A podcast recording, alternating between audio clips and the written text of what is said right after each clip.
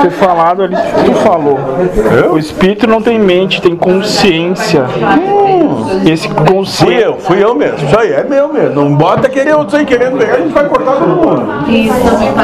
Eu, eu sou consciente de tal coisa, eu não preciso saber sobre ela. Não é, né? Sim, mas a palavra eu sou consciente de tal coisa, eu não preciso saber plenamente dela, Tem mas só um negocinho, não tem eu.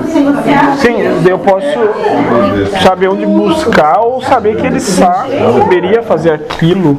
Lembra a tal história da interdependência? Ser consciente. Quando a gente está nessa questão aí de ser espírito, o que tu sabe, todos sabem.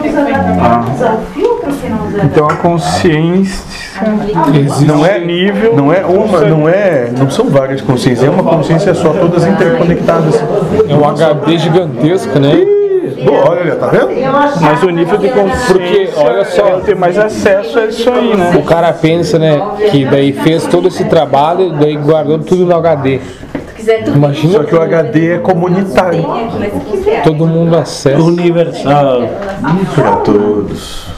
De Independente do que quer. Achando que está sabendo de alguma coisa e não sabe. não é aquela. Não, no nosso, dentro do nosso, da nossa realidade, ninguém acha coisa alguma, porque tudo é dado.